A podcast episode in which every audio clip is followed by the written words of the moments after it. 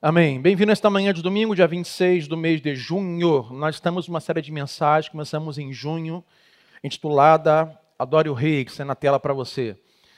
Nossa intenção é nós falarmos sobre adoração ao Rei Jesus Cristo por meio do Espírito Santo, uh, em quatro níveis. Primeiro domingo nós falamos sobre adoração que agora acontece a Cristo nos céus. Nesse momento, anjos adoram ao Senhor, querubins, estamos lá representados pelos quatro seres pelos 24 anciãos, pelo mar de vidro, onde João viu. Lá nesse momento adoram o reino invisível espiritual, representado pelos quatro seres viventes, e o reino visível espiritual. Ah, e nós, na segunda mensagem, nós falamos sobre como nós podemos adorar ao Rei na igreja, da importância do que fazemos aqui, do porquê fazemos e como fazemos, e cada um com o seu jeito, mas a importância do povo de Deus reunido. Quando nós nos juntamos aqui, nós estamos nos unindo a essa adoração ao Rei de forma espiritual, constante, contínua. E estamos falando que é o Espírito Santo que é esse elo que liga essa adoração. Esse Espírito Santo que é esse líder, regente da adoração dos céus. Não há um trono para ele, porque ele não está sentado em um trono estático, mas está ligando a adoração a Deus. E é esse Espírito Santo que veio até nós em Atos que faz essa ligação nossa adoração aqui, torna possível que o nosso canto, que a nossa música, que a nossa oração chegue a Deus junto aos anjos, para que então a adoração aqui do céu, da terra, se ligue à adoração do céu, como adoramos na igreja. E nesta manhã de domingo, nosso tema é como adoramos em casa. E hoje quero levar você ao entendimento da importância e da prática de nós adorarmos ao Rei também em casa. Por que eu digo essa importância? Porque por muito tempo, uh, séculos passaram e houve um entendimento de que a adoração a Deus se faz na igreja, que a adoração a Deus se faz em um lugar sagrado, que a adoração a Deus se faz em um templo. Então, essa ideia que eu vou explicar o motivo disso, bíblica do Antigo Testamento, que por muitos anos a igreja cumpriu, de que então nós temos que ir à casa de Deus para estar com Ele. Então, todo domingo, Deus está em sua casa, um lugar como esse, outros diriam, nos aguardando para nós encontrarmos ou ele encontrar conosco e aqui prestarmos o culto a Ele. É o que chamamos de templo. Então, essa ideia de que a igreja é um lugar santo e sagrado e a nossa casa é um lugar secular, comum e profano. Então, temos que é um lugar sagrado aos domingos, como uma igreja cristã, outro tempo qualquer, para adorar a Deus, mas a nossa casa é a nossa casa. E a casa de Deus é a casa de Deus. Mas tudo muda quando Jesus vem a nós. É isso que vamos falar nesta manhã. Da importância de entendermos esta mudança, o que Jesus fez na cruz do Calvário com a sua ressurreição, e como o Espírito Santo está atuante, quer ser atuante, e como ele ama ser atuante nas casas, olhando a palavra de Deus nesta manhã. Então, número um, lembrando que nós falamos, pastor, adoração ao rei, o que é adoração? E nós lemos no domingo passado, Hebreus 13, 15 e 16 onde falamos que a adoração ela é uma expressão íntima, interior a Deus, em adoração vertical, aonde o escritor dos Hebreus vai dizer sobre lábios que confessam o seu nome, mas também a adoração ela é uma ação, é um ato externo, horizontal, que leva testemunho aos outros de que de fato nós somos filhos de Deus e fomos salvos. Então abra comigo Hebreus 13, 15 e 16, o que é adoração? Por meio de Jesus, portanto, Ofereçamos continuamente a Deus um sacrifício de louvor, que é fruto de lábios que confessam o seu nome. Então, aqui é a adoração no movimento para com Deus, ou a Deus, em lábios que confessam, que falam de Deus. Mais 16, o escritor dos Hebreus continua sobre a ação nessa adoração. E não se esqueçam de fazer o bem e de repartir com os outros o que vocês têm, pois de tais sacrifícios Deus se agrada. Então a adoração, ela é uma adoração é, íntimo com Deus, mas também é algo externo, que testemunha. É uma declaração de que amamos a Deus, aonde Deus vê o som do coração, mas também é uma ação de dentro para fora, onde os homens vão ver quem nós somos adoradores, quem nós estamos testemunhando.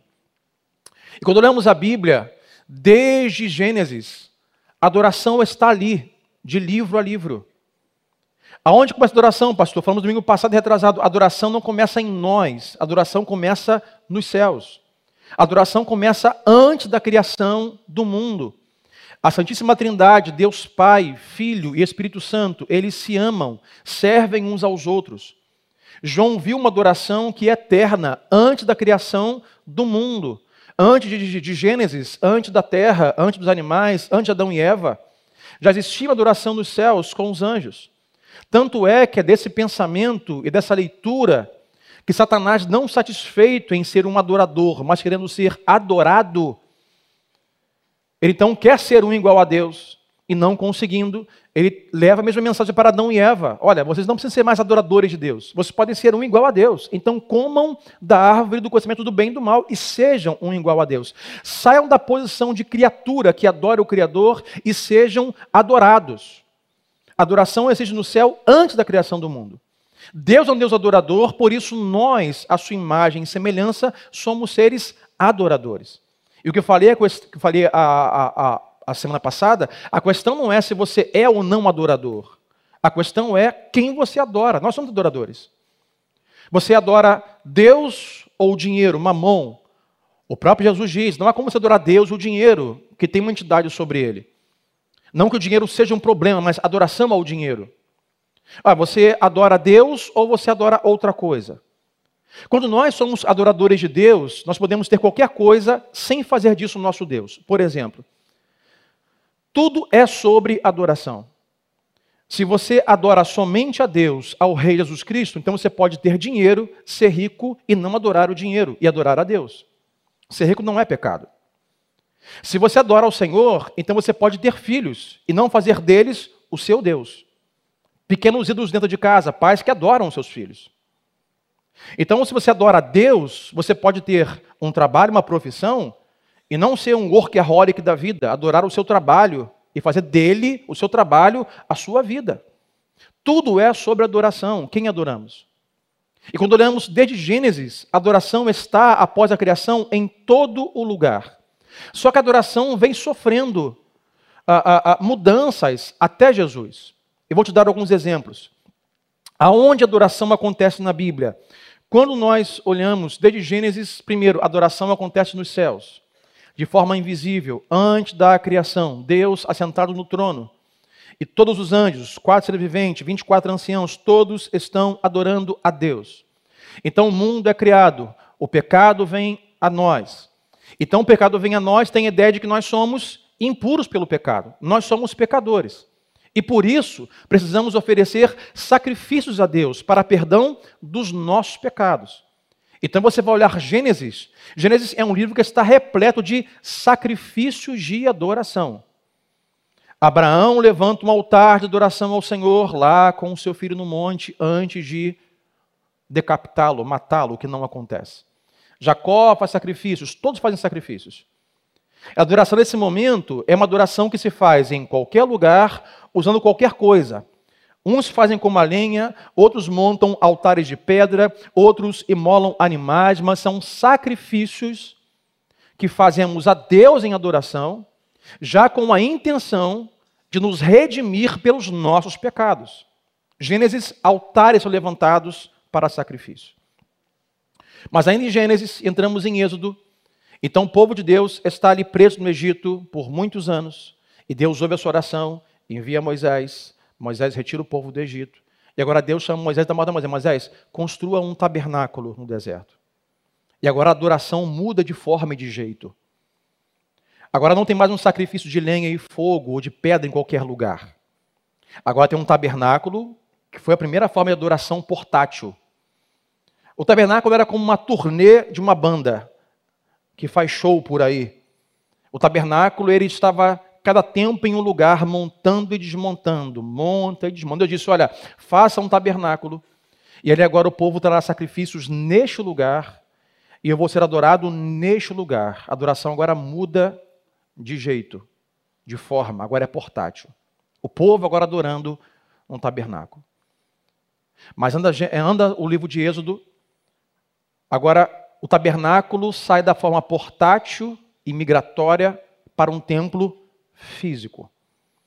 Nesse templo que Salomão vai construir, há ali o Santo dos Santos, aonde ninguém pode entrar, apenas o sumo sacerdote. E neste lugar deve ser lugar de adoração, sacrifício e perdão de pecados. O templo acontece. Mas então passam-se séculos e anos, e aquele que é anunciado pelos profetas vem a nós. Jesus vem a nós. E começa a quebrar paradigmas e mudar toda a história do que é adoração. Jesus vem, nasce em nosso meio e começa a trazer para si essa adoração, dizendo: Eu, Pai, somos um, eu sou o enviado, a ninguém mais adorarás, eu sou o próprio Deus que deve ser adorado. É por isso que ele é preso. E quando ele morre e ele ressuscita, ele muda completamente o nível de adoração que se tinha no Antigo Testamento. Por exemplo, na sua morte vai dizer que a terra estremeceu, o dia escureceu. E esse templo construído onde havia um santo dos santos, onde só alguns entravam, existia um véu de separação. E esse véu é rasgado de cima para baixo. Ele é rasgado de Deus para os homens. E agora aquela adoração que era feita em um lugar específico, só por algumas pessoas, esse véu que separava é rasgado, e agora todos nós temos livre acesso à adoração ao Pai. Quem pode dizer amém nesta manhã por isso? O véu se rasga. Jesus ressuscita. Vai ter com seus discípulos. E agora tudo vai mudar. Aquela ideia de templo, lugar sagrado, casa de Deus sagrada, onde só lá Deus vai te encontrar, você vai encontrá-lo, acaba em Jesus. Então agora, Cristo ressurreto vai nos enviar do seu Espírito para começar um novo nível, um novo tipo ou padrão de adoração. E quando ele ressuscita, ele diz aos seus discípulos: Olha, não façam nada, não comece ministério, não comece igreja, até que vocês recebam do Espírito Santo. É o que estamos falando essas três semanas. Então, o Espírito Santo desce sobre os primeiros cristãos. E aí diz que então a igreja de fato começa. Começa a igreja cristã nesse momento. O Espírito vem sobre os cristãos. O que eu tenho dito aqui é que é, essa é uma das coisas que o cristianismo se difere em muito das demais religiões. As demais religiões nos ensinam como você faz para poder ir até Deus. O cristianismo diz o que Deus fez para vir até nós. Religiões é, vá até Deus. Cristianismo, Deus veio até nós. Deus veio a Moisés, nos enviou Jesus, nos enviou do Espírito Santo. Não tínhamos como nós acessarmos a Deus. Então Deus precisa vir até nós, ele vem até nós. Então o Espírito Santo ele vem sobre os primeiros cristãos, ele muda a história da adoração cristã na história, e agora se começa um novo nível de adoração. Anteriormente eram sacrifícios, altares de pau e de pedra, depois era um tabernáculo portátil que montava e desmontava. Depois era um templo sagrado. E agora o culto e adoração migra para dois lugares: igreja e casas. É sobre isso que vamos falar nesta manhã. Então, olha comigo, Atos 12, versículo 1 ao 4, onde os primeiros cristãos judeus adoram a Jesus em suas casas. Chegando o dia de Pentecostes, estavam todos reunidos num só lugar. De repente veio, um, veio, do céu um som como um vento. Falamos sobre isso domingo passado. Esse vento é muito forte, que fala sobre poder, que fala sobre potência. Lucas está dizendo: olha, veio algo poderoso e potente sobre esses cristãos e encheu toda a casa, o qual estavam ali reunidos e assentados. Ou seja, eu disse: fiquem reunidos em tal lugar, se reúnam nesta casa, até que venha sobre vocês o Espírito Santo, porque tudo vai mudar a partir de agora. E viram o que parecia línguas de fogo. Fogo falamos que a linguagem de fogo figurativa. Lucas quer dizer é algo que queima, que arde, uma paixão. Algo que veio sobre eles, que veio com ta tamanha potência e poder que fez com que eles agissem de forma aquecida, apaixonados. Que separaram e pousaram sobre cada um deles. E todos ficaram cheios do Espírito Santo e começaram a falar de outras línguas conforme o Espírito os capacitava. Vamos ao versículo 42 agora.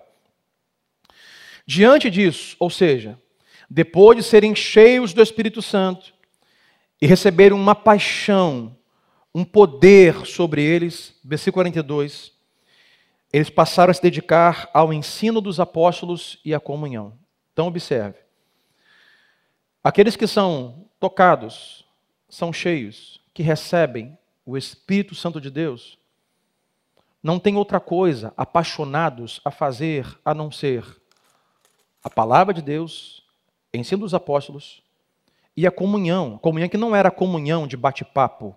Comunhão aqui era partir do pão e o cálice, era a ceia do Senhor.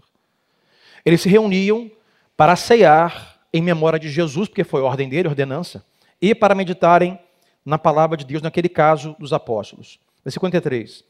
Todos estavam cheios de temor, e muitas maravilhas e sinais eram feitos pelos apóstolos. Todos os que criam mantinham-se unidos e tinham tudo em comum. O que eles faziam, aqui agora começa a adoração como ação.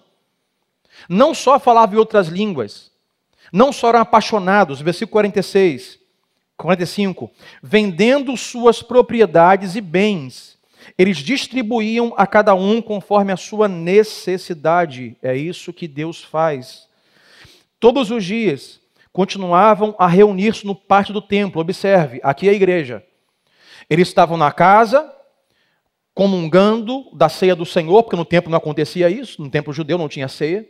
Eles faziam isso, mas de tempo em tempo, todas as semanas e dias, eles continuavam aí no pátio do templo para se reunir, partir o pão em suas casas, e juntos participavam das refeições com alegria e sinceridade de coração, louvando a Deus e tendo a simpatia de todo o povo.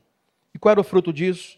O Senhor lhes acrescentava todos os dias os que iam sendo salvos. Observe, o Espírito Santo, que é líder da adoração nos céus, que liga a adoração céu e terra, ele desce sobre os primeiros cristãos judeus em uma casa. E ali, apaixonados com esta potência aos seus corações, eles se lembram de Jesus no partir do pão, eles fazem orações juntos, eles se reúnem para ler a leitura que tem dos apóstolos do Evangelho, eles começam a observar o outro do seu lado, começam a ver a necessidade do outro ao seu lado eles vendem bens, eles repartem as coisas e Deus vai acrescentando tudo isso e pessoas novas no meio deles, por causa do poder e da paixão dada pelo Espírito Santo. Quando há uma adoração, quando há uma renovação espiritual, quando o Espírito Santo de Deus toca alguém, um grupo, uma casa, uma igreja, é isso que acontece. Então, a adoração que vinha de sacrifícios em Gênesis, que vinha de um tabernáculo portátil no Êxodo, que vinha de templo. Agora a adoração se dá em igrejas e em casas. Observe que Deus podia descer pelo Espírito Santo, ou com o Espírito Santo, ou no Espírito Santo, em qualquer lugar, é qualquer pessoa. O Espírito Santo podia descer, por exemplo, em um templo religioso famoso, o Espírito Santo poderia, por exemplo, descer sobre uma instituição religiosa, ou sobre uma instituição não governamental, ou sobre um lugar muito conhecido mundialmente falando. Mas o Espírito Santo decide, escolhe descer em uma casa. Ele poderia descer a qualquer tipo de povo, a um romano, naquela época, um grego, a um africano, mas decide descer sobre judeus em uma casa. O Espírito Santo, ele ama esta convivência e habitar nos lares. Diga assim para o seu vizinho: o Espírito Santo ama habitar na sua casa. Ele ama essa intimidade, estar nos lares, nas famílias, nas casas. Ele vem sobre pessoas, amigos, irmãos, em uma casa, mas nesse caso, sobre os judeus. Porque Deus tem esse conceito de família. Diga ao mundo o que, o que disser. Pregue a cultura o que quiser pregar. Olhe para a Bíblia, o conceito bíblico é família. Jesus diz: quem é Deus? Deus é Pai. Há um Deus Pai e há um Deus Filho. Jesus muitas vezes disse: Para onde eu vou, vocês não podem ir, mas vou preparar lugar, porque na casa de meu Pai há muitas moradas. A leitura bíblica é: há um pai, há uma casa, há uma família. Quem é o povo de Deus? É a família de Deus. Deus é esse pai perfeito e amoroso, que é um com o seu filho, tem pai, tem filho, que tem uma família, que tem uma casa. Nós estamos guardando a vinda do Messias, a vinda de Jesus Cristo sobre as nuvens do céu. E quando ele vier nos buscar, nós estaremos com ele para sempre em sua casa, como família de Deus. A Bíblia é sobre família, é sobre pai, é sobre casa, é sobre lar. Deus tem o nosso lar. O que é o céu, pastor? Céu é o lar que nos aguarda. Diga assim comigo: o céu é o lar que me aguarda. O Espírito Santo poderia ter descido sobre qualquer lugar famoso, mas sobre uma casa. Sobre qualquer tipo de gente, mas sobre os judeus. Mas nós não somos judeus. Então, o que, fica, o que resta para nós, após essa descida do Espírito Santo, nós não somos judeus e não temos linhagem judaica. Os primeiros cristãos são judeus, mas olha comigo Atos 10, versículo 1 ao 5, aonde agora começa o Espírito Santo a descer sobre os primeiros cristãos gentios. Quem são gentios? Somos nós. Se você não é um judeu, você é um gentio. O que é gentio? Todo povo que não é judeu. Atos vai dizer que agora o Espírito Santo vai dizer sobre uma pessoa, sobre um homem que não é judeu, que é considerado como alguém impuro para os judeus. Atos 10, 1 a 5 fala sobre um homem chamado Cornélio. Havia em Cesareia um homem chamado Cornélio, centurião do regimento conhecido como italiano. Ele e toda a sua família eram piedosos e tementes a Deus. Dava muitas esmolas ao povo e orava continuamente a Deus. Observe mais uma vez aqui. Lucas enfatiza o padrão, o complemento, o completo do que esse homem, como esse homem serve, teme e adora a Deus. Ele teme a Deus e ele externa isso com ações, com esmolas ao povo. Mas você vai ver que, embora esse homem temesse a Deus, ele não conhecia a Deus. Versículo 3. Certo dia, por volta das três horas da tarde, ele teve uma visão viu claramente o anjo de Deus que se aproximava dele e dizia: Cornélio. Atemorizado, Cornélio orou para ele e perguntou: Que é, Senhor? O anjo respondeu: Suas ações e esmolas subiram como oferta memorial diante de Deus. Vou lembrar lá atrás o que nós falamos em Hebreus. De tais sacrifícios Deus te agrada, qual? De você fazer ações às pessoas trazer o bem às pessoas ao seu redor. Mais uma vez, Cornélio é visto por Deus, não só porque temia Deus, que não conhecia Deus, mas porque era alguém que orava e dava esmolas. Versículo 5. Agora mande alguns homens a Jope para trazerem um certo Simão, também conhecido como Pedro. Versículo 25. Pulei comigo para nós ganharmos tempo, temos muito texto hoje. Mas do versículo 5 ao 25 é o momento onde Deus aparece para Pedro numa visão. Pedro está no terraço orando, então tem uma visão de lençol no céu, e por três vezes a visão aparece a Pedro, o lençol tinha comidas dadas como impuras aos judeus. Deus disse: Pedro, não chame impuro que eu purifiquei. E enquanto Pedro estava refletindo sobre o que era aquela visão, versículo 25, Diz que apareceram os homens para levarem ele até a casa de Cornélio, 25. Quando Pedro ia entrando na casa, Cornélio dirigiu-se a ele e prostrou-se aos seus pés, adorando-o. Mas Pedro fez levantar-se, dizendo: Levante-se, eu sou um homem como você.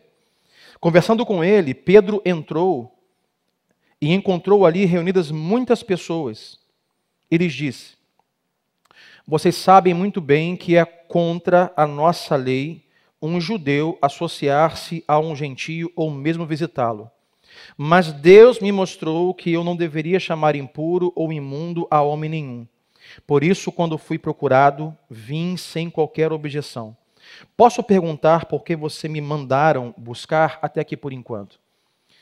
Do versículo 5 ao 25, 9 25, Pedro tem uma visão.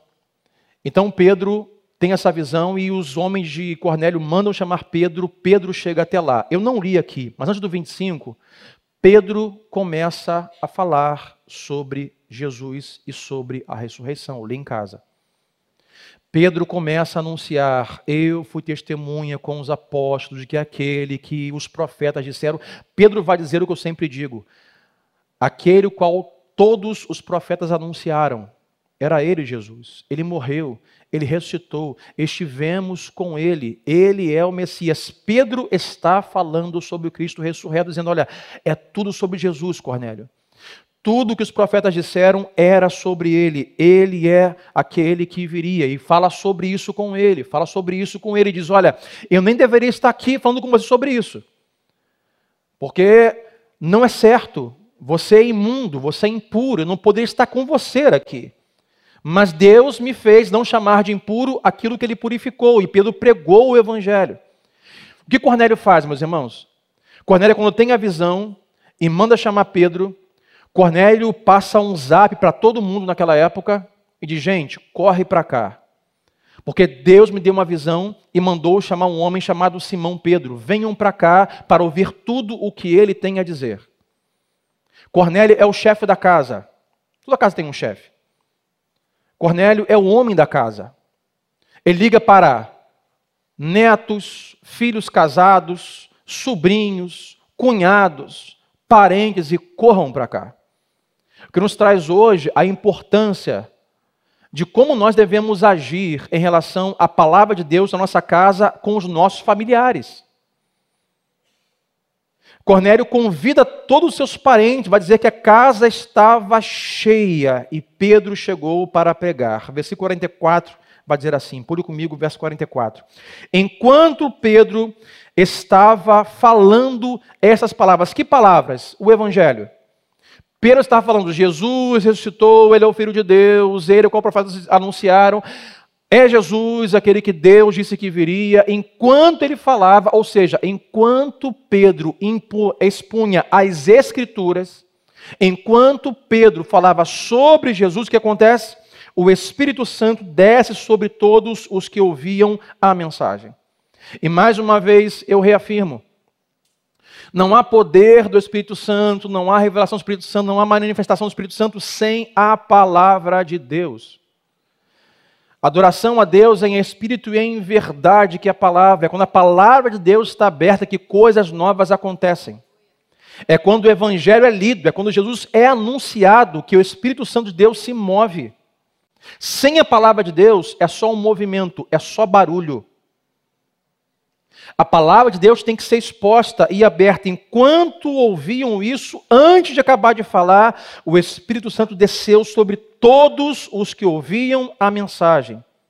Os judeus convertidos que, viram, que vieram com Pedro ficaram admirados de que o dom do Espírito Santo fosse derramado até sobre os gentios, que nos inclui.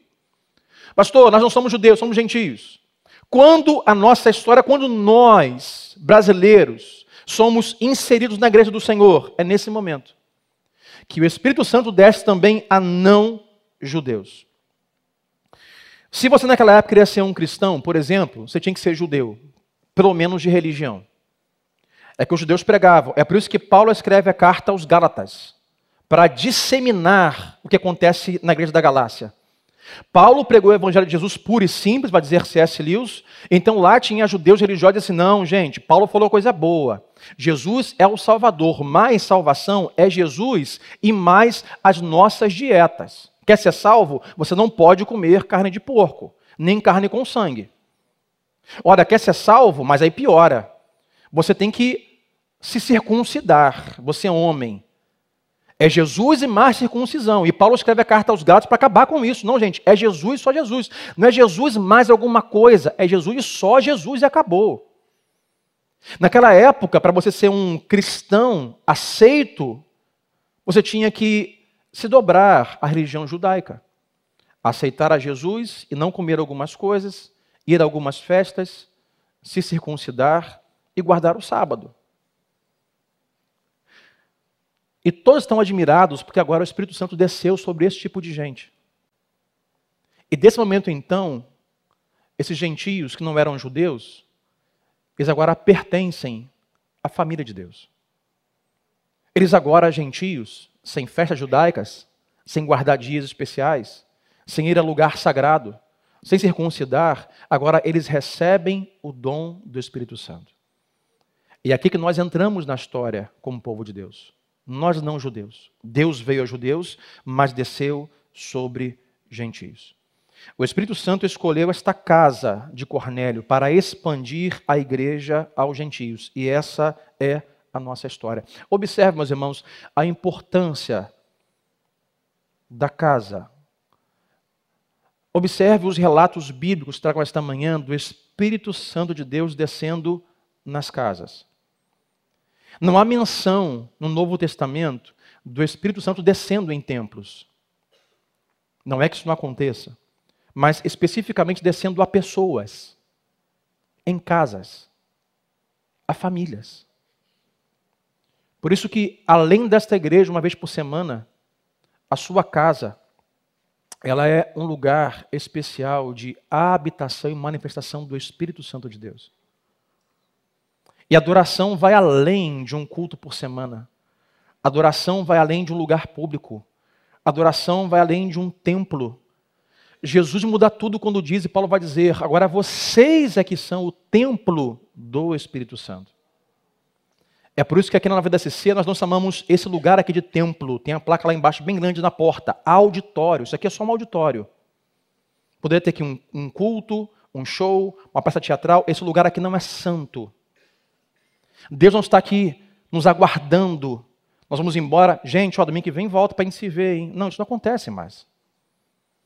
Nós somos o templo do Espírito Santo. Isso aqui são só quatro paredes, só um auditório isso aqui. Nada especial. E agora, para ser, como costumo ser, um pouco polêmico, não, irmãos, isso aqui não é um altar. Isso aqui é só um, um palco, uma plataforma. O altar que Deus habita, recebe sacrifício assenta, é o seu coração, é a sua vida. Então, não. Aqui nós não dizemos assim, vem aqui ao altar. O altar não é aqui. É Hebreus quem fala sobre isso. Hebreus diz: há um só altar, esse altar está nos céus. Então, quando dizemos, vá ao altar do Senhor, não é vem aqui que aqui é o altar. É, mesmo que você venha aqui na frente, mas eleve o seu pensamento, o seu coração aos céus, ao Senhor, porque lá está o altar que te recebe. Isso aqui é só uma plataforma de madeira e de pedra. Jesus muda tudo. Sai de um templo, de um lugar sagrado, não há mais lugares sagrados. Sagrados são aqueles, santos são aqueles o qual Jesus lavou com seu sangue na cruz. Você é um santo do Senhor. A sua casa é um lugar de habitação do Espírito Santo.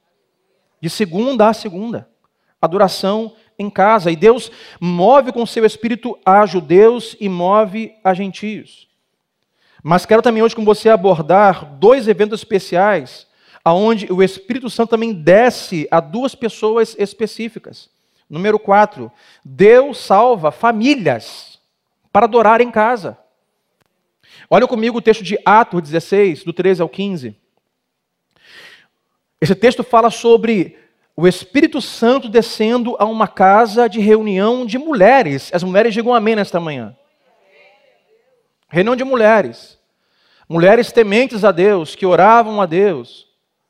E Paulo e Silas param lá e Timóteo para lá, perdão, Paulo e Timóteo param lá para falar com essas mulheres. Olha Atos 16, 13 a 15. No sábado saímos da cidade e fomos para a beira do rio, que está escrevendo Lucas. Então era Lucas, Paulo e Timóteo. Onde esperávamos encontrar um lugar de oração. Sentamos-nos e começamos a conversar com as mulheres que se haviam reunido ali. Uma das que ouviam era uma mulher temente a Deus, chamada Lídia vendedora de tecido de púrpura, da cidade de Tiatira. O Senhor abriu seu coração para entender o que? Mais uma vez, a mensagem do Senhor através do apóstolo Paulo. Tendo sido batizada, bem como os de sua casa, ela nos convidou dizendo: Se os senhores me consideram uma crente no Senhor, venham ficar em minha casa, e nos convenceu. Até aqui. Lídia é uma mulher de sucesso, é uma empresária. Ela vende tecido de púrpuras. Pesquise. Tecido de púrpura ou roxo, naquela época, era a cor da realeza. Por que realeza? Porque era muito difícil fazer. Fazer algo de púrpura ou roxo demandava muito material, combinação de cores e era muito caro. Por isso os reis usavam roxo. Ela é uma empresária de sucesso era uma mulher que se destaca na sociedade. mas é uma mulher que está reunida com outras em oração, temendo a Deus. Mas observe como o Cornélio, e esse ponto aqui, essa mulher Lídia e Cornélio nos dizem, nos, nos mostram que alguém pode ser temente a Deus e não conhecer a Deus. Alguém pode temer e crer que Deus existe e não ter nele o poder do Espírito Santo. Cornélio temia Deus, como quem diz: Eu creio que existe um Deus, mas não o conheço. Eu creio que alguma coisa sobre nós existe, que é um Deus sobre todas as coisas, mas eu não conheço. Mande chamar então Simão Pedro, para que ele me apresente esse Deus que eu temo, mas não conheço. Simão diz: Olha, Jesus, Jesus, Jesus, Jesus. E o Espírito Santo vem sobre Cornélio, que temia, mas não conhecia Deus. Lídia, a mesma coisa. Temia Deus, mas não conhecia Deus. Então, Paulo com Lucas e Timóteo se apresentam e começam a expor a ela o Evangelho. Conhecendo a Deus, ela e toda a sua casa é batizada. Lídia é a primeira convertida na Europa. Observe, você mulher aqui. O primeiro crente na Europa em missão do apóstolo Paulo é uma mulher. É Lídia que na sua casa começa a receber pessoas para aquilo que vai se tornar a igreja de Filipe, que Paulo escreve uma carta, uma mulher. Mas o que me chamou a atenção aqui é que não há menção alguma, e eu pesquisei. Qual é a condição dessa mulher familiar e conjugal? Não sabemos se ela era solteira, divorciada, se era viúva. Não sabemos se ela tinha filhos. Não sabemos se ela era mãe solteira. Mas nesse caso aqui, esse é o menos relevante.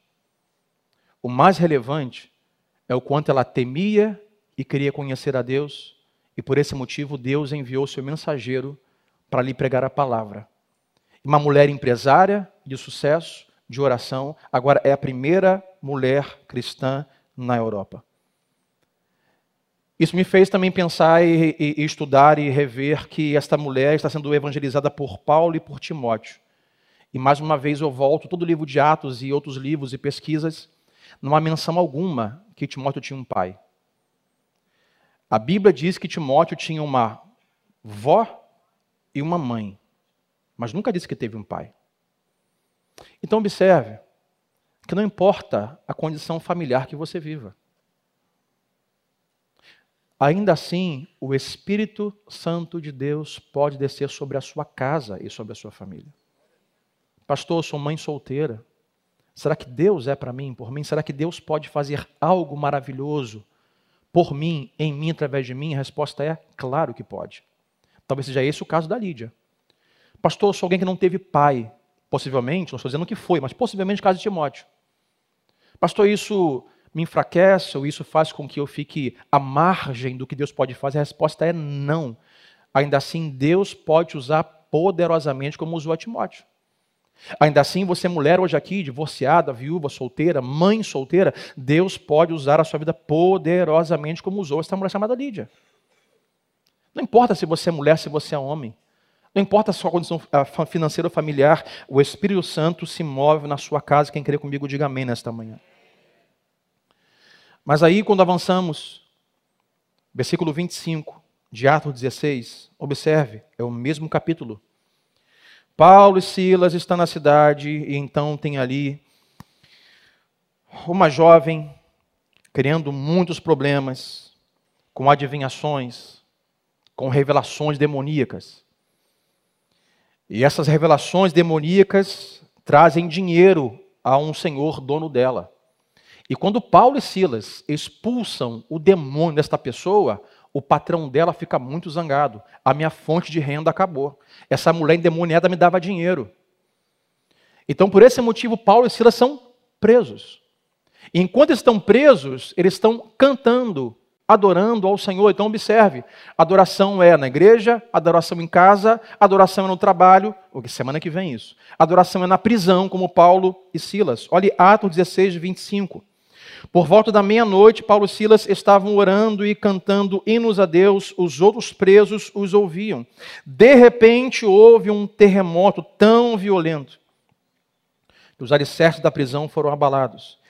Imediatamente, todas as portas se abriram e as correntes todas se soltaram. O carcereiro acordou e, vendo abertas as portas da prisão, desembanhou sua espada para se matar, porque pensava que os presos tivessem fugido. Ou seja, o carcereiro sabe: eu sou responsável. Se esses caras fogem, os meus patrões não só vão me matar, eles vão me torturar. Me deixar encarcerado, sem comida, vão me maltratar, sabe uma coisa? Se me matar agora, vai doer menos. E nesse momento, então, Paulo gritou: Não faça isso, estamos todos aqui. O carcereiro pediu luz, entrou correndo e, trêmulo, prostrou-se diante de Paulo e Silas. Então levou-os para fora e perguntou: Senhores, que devo fazer para ser salvo? Nesse caso aqui especificamente, salvo da minha morte física. Eles responderam: Creia no Senhor Jesus e serão salvos você e os de sua casa. É isso que eu amo. O que Paulo fez então? E pregaram a palavra de Deus. Jesus é tudo sobre Jesus. Mas o centro da reunião cristã é a palavra de Deus. Não há um culto a Deus sem palavra. Não há derramamento do Espírito sem palavra. Não há mudança de vida, de casa, de família sem a palavra. Pedro expôs a palavra e Cornélio recebeu o Espírito Santo. A palavra foi aberta a Lídia, ela foi batizada. Agora Paulo abre e prega a palavra a ele e a todos de sua casa.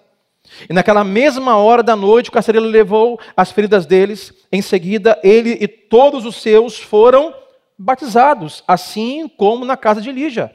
Em uma casa onde a palavra de Deus foi aberta, todos receberam o batismo do Senhor. Então os levou para sua casa, serviu-lhes uma refeição. Observe, Lídia fez a mesma coisa, serviu uma refeição e com todos os de sua casa alegrou-se muito por haver crido em Deus.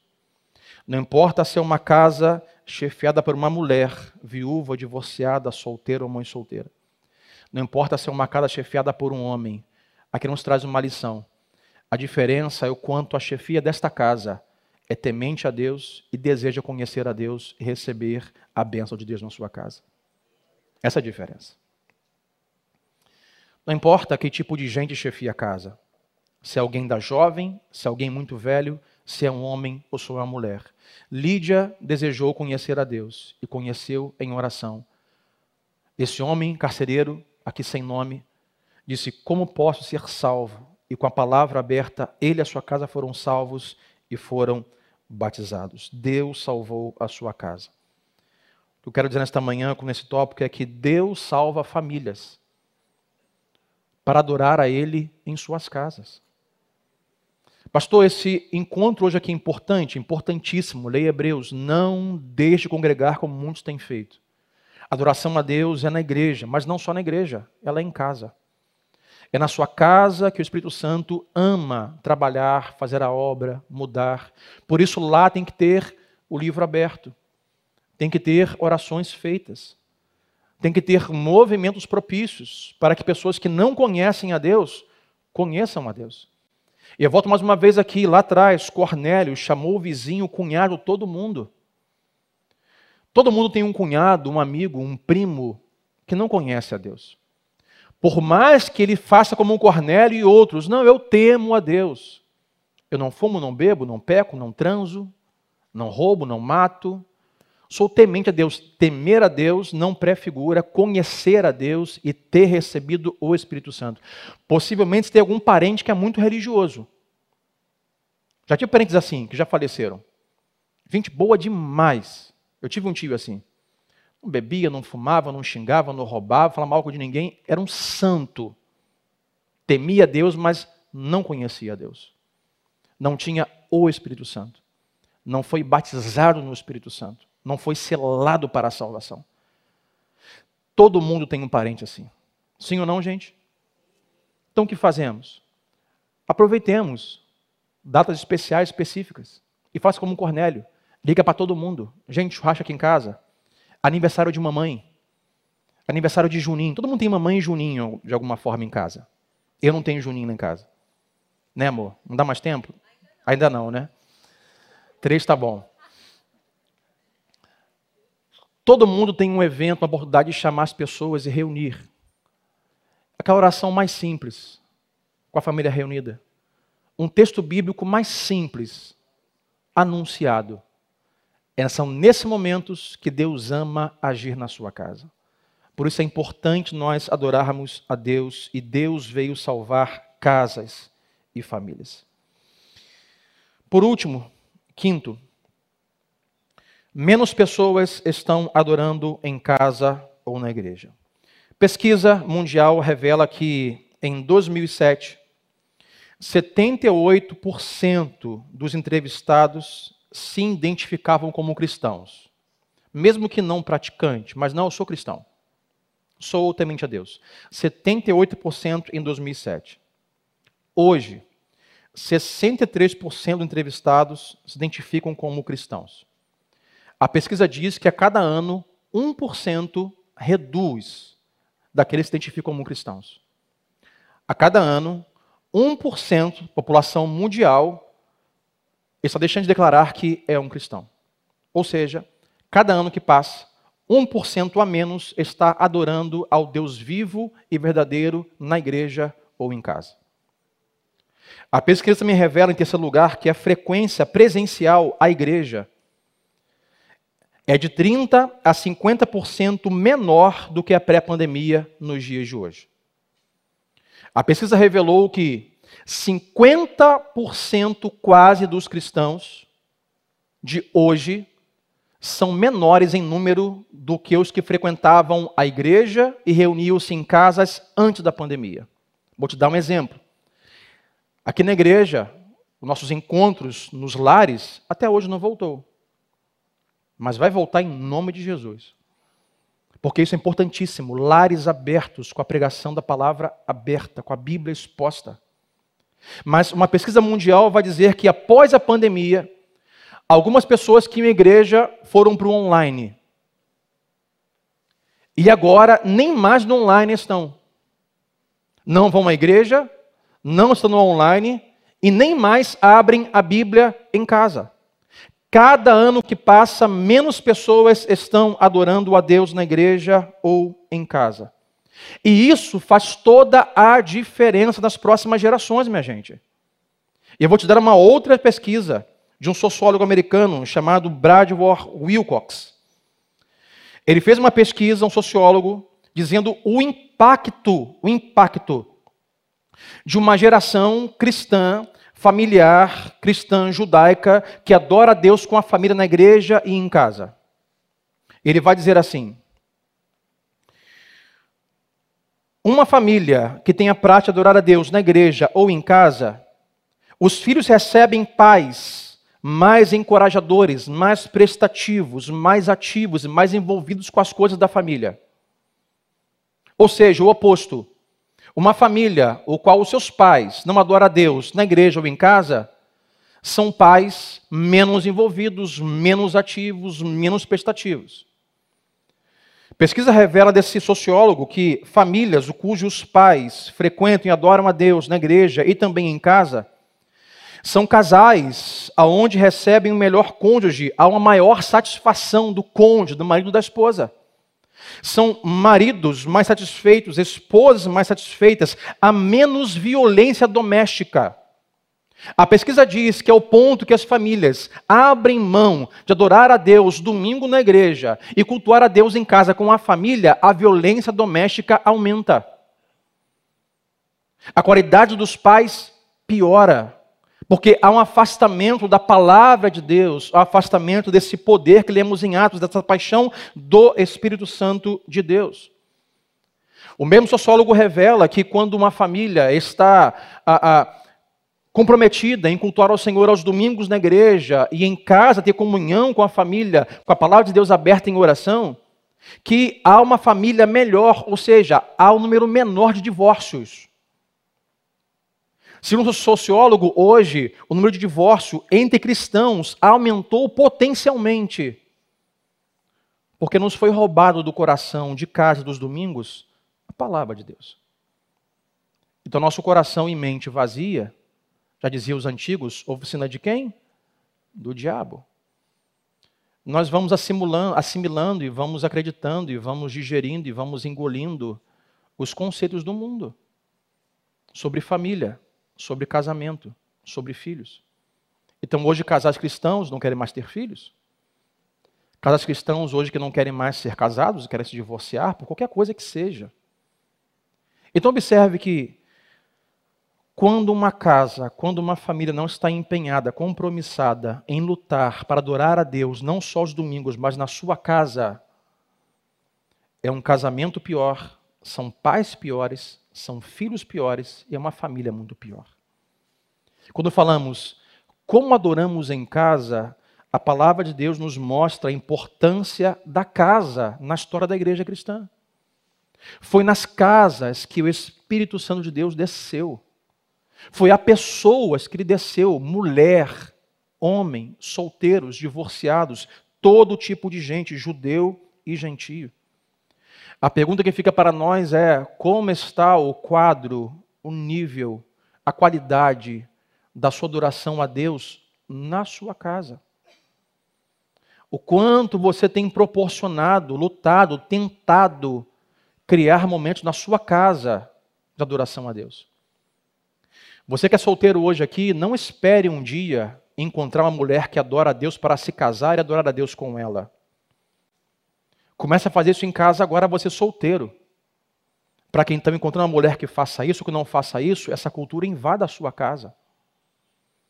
Você que é casado, não tem filhos, crie esse ambiente na sua casa, praxe na sua casa, para que quando os filhos cheguem, cheguem já a esse ambiente uma casa que adora o Senhor Jesus. Lute para trazer a sua família aos domingos. Lute para reunir-os em datas especiais e abrir a palavra e levantar a sua voz em uma oração. E para nós orarmos, a pergunta que fica para você nesta manhã é: quem ou que precisa sair da sua casa? Porque isso tem atrapalhado a sua adoração a Deus. Os músicos podem ver. Quem ou que você precisa tirar da sua casa para que isso comece ou potencialize. Por exemplo, hoje, as redes sociais, a internet. Se tiver que desinstalar um aplicativo para que isso aconteça, faça. Se tiver que cancelar a internet, cancele. Netflix, na minha eu cancelei. Cancela.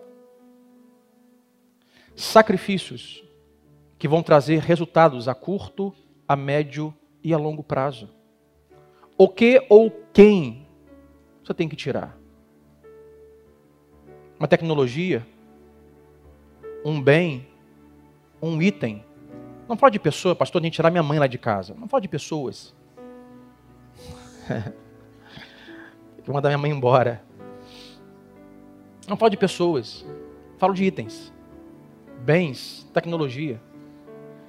A minha oração hoje aqui é que você hoje reflita em Deus e diga assim: Espírito Santo, o que eu tenho que tirar da minha casa para potencializar minha casa em lugar de adoração ao Rei Jesus. O que tem me impedido disso acontecer? É o meu celular? Você tem que fazer, guardar um tempo, botar uma regra, bloquear em tal horário, deletar um aplicativo. Ah, é um provedor que eu tenho lá de stream. Cancela. Simples assim, liga e manda cancelar. A sua casa pode ser potencializada como manifestação e habitação do poder de Deus.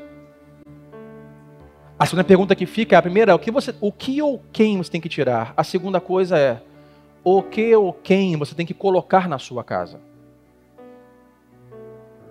Pastor, lá em casa não tem nenhuma Bíblia, compra uma.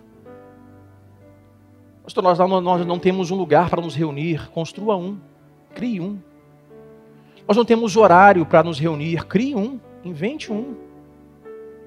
Um dia da semana faça uma regra. Veja o que hoje impede de você ter uma, uma casa que adora o rei e tira, e veja o que você precisa e faça. Não se contente em vir aqui aos domingos e cantar uma canção que é maravilhoso, ouvir a palavra que é maravilhoso, mas de segunda a sexta, o que você faz? Como está a sua casa? Talvez você hoje aqui diga assim, pastor, minha casa está um inferno, você não tem noção. Minha casa está um desastre, pastor desastre. Meu casamento está um desastre. Meus filhos estão um desastre. Minha vida financeira está um desastre. Pastor, está uma bagunça lá em casa. Talvez, talvez, Deus vai fazer um milagre na sua casa quando você fizer da sua casa um lugar de adoração ao Rei Jesus. Pastor, mas o pessoal não quer se reunir, comece sozinho. Para que eles vejam, testemunhe, ame-os, pratique, ore sozinho, leia a Bíblia sozinho, convida um. É casado? Convida o marido, a esposa, faça juntos. Depois os filhos vão chegando. E você verá que assim como foi na casa de Lídia, do centurião, de Cornélio, os primeiros cristãos em Atos 2, o Espírito Santo descerá sobre vocês. O poder de Deus virá sobre a sua casa. Antigo Testamento, adoração a Deus apenas em lugares sagrados. Deus aguardando naquele lugar. Jesus veio, o véu foi rasgado, o Espírito Santo desceu sobre nós e sobre a nossa família e sobre a sua casa. Faça uso disso, tire proveito disso, potencialize isso em nome de Jesus.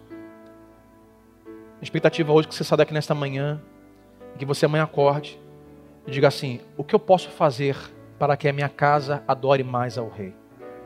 O que eu tenho que tirar para que minha casa adore mais o Rei? E creia que o milagre chegará para a sua casa e para a sua família, em nome de Jesus. Vamos orar, fique de pé comigo nesta manhã.